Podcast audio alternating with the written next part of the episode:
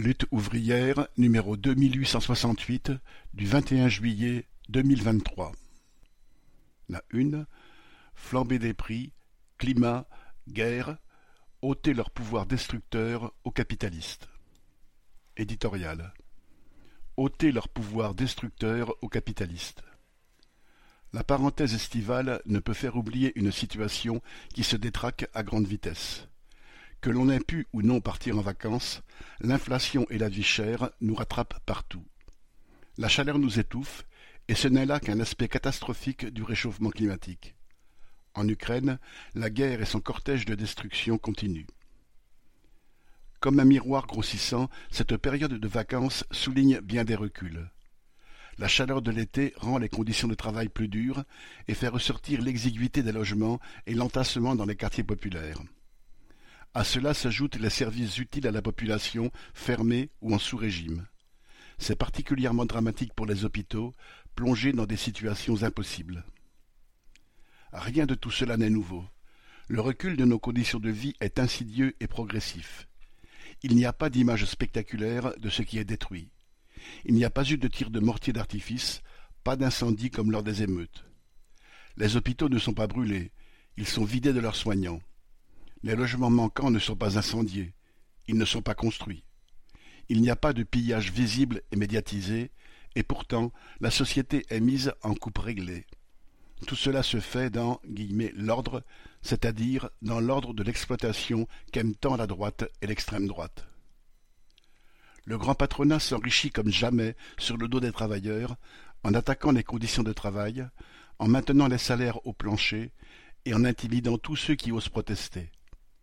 Et comme si cela ne suffisait pas, il nous raquette au travers de l'inflation, car c'est lui qui décide d'augmenter les prix pour faire grimper ses marges. Par mille et un subterfuges, les capitalistes, plus ou moins couverts par la loi, s'arrangent pour soustraire des milliards aux impôts.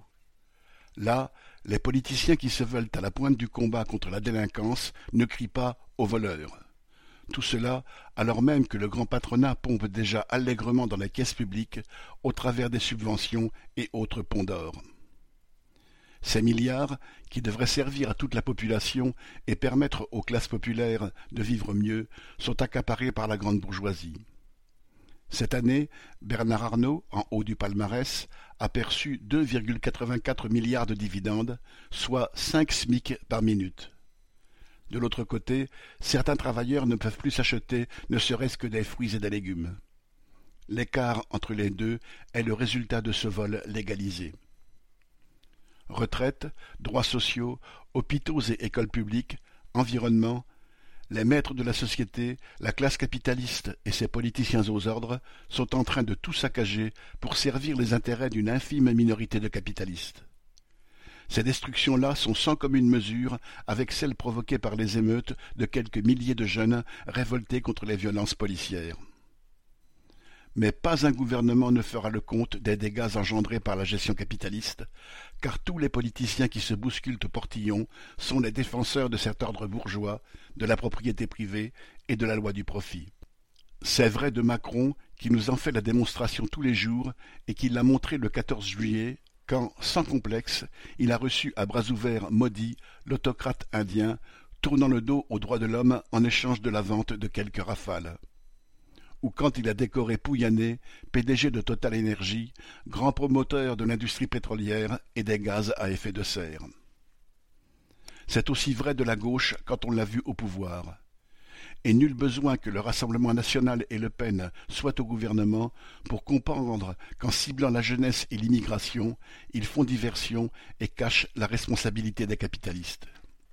Il est évident qu'au pouvoir, ils seraient, comme les autres, complices de leur vol, de leur pillage et de leurs crimes contre les travailleurs, la société et l'environnement. La ligne de conduite de ces capitalistes, ceux-là même qui font la pluie et le beau temps, peut se résumer ainsi j'accumule des fortunes et après moi le déluge. Il paraît que certains d'entre eux se payent maintenant des bunkers capables de résister à une bombe nucléaire, un tsunami ou une épidémie. Sauver leur peau après avoir œuvré à la destruction des hommes et de la planète en les exploitant jusqu'à leurs limites. Voilà à quoi pensent ceux qui prétendent nous diriger. Ces gens-là sont des dangers publics qu'il faut empêcher de nuire.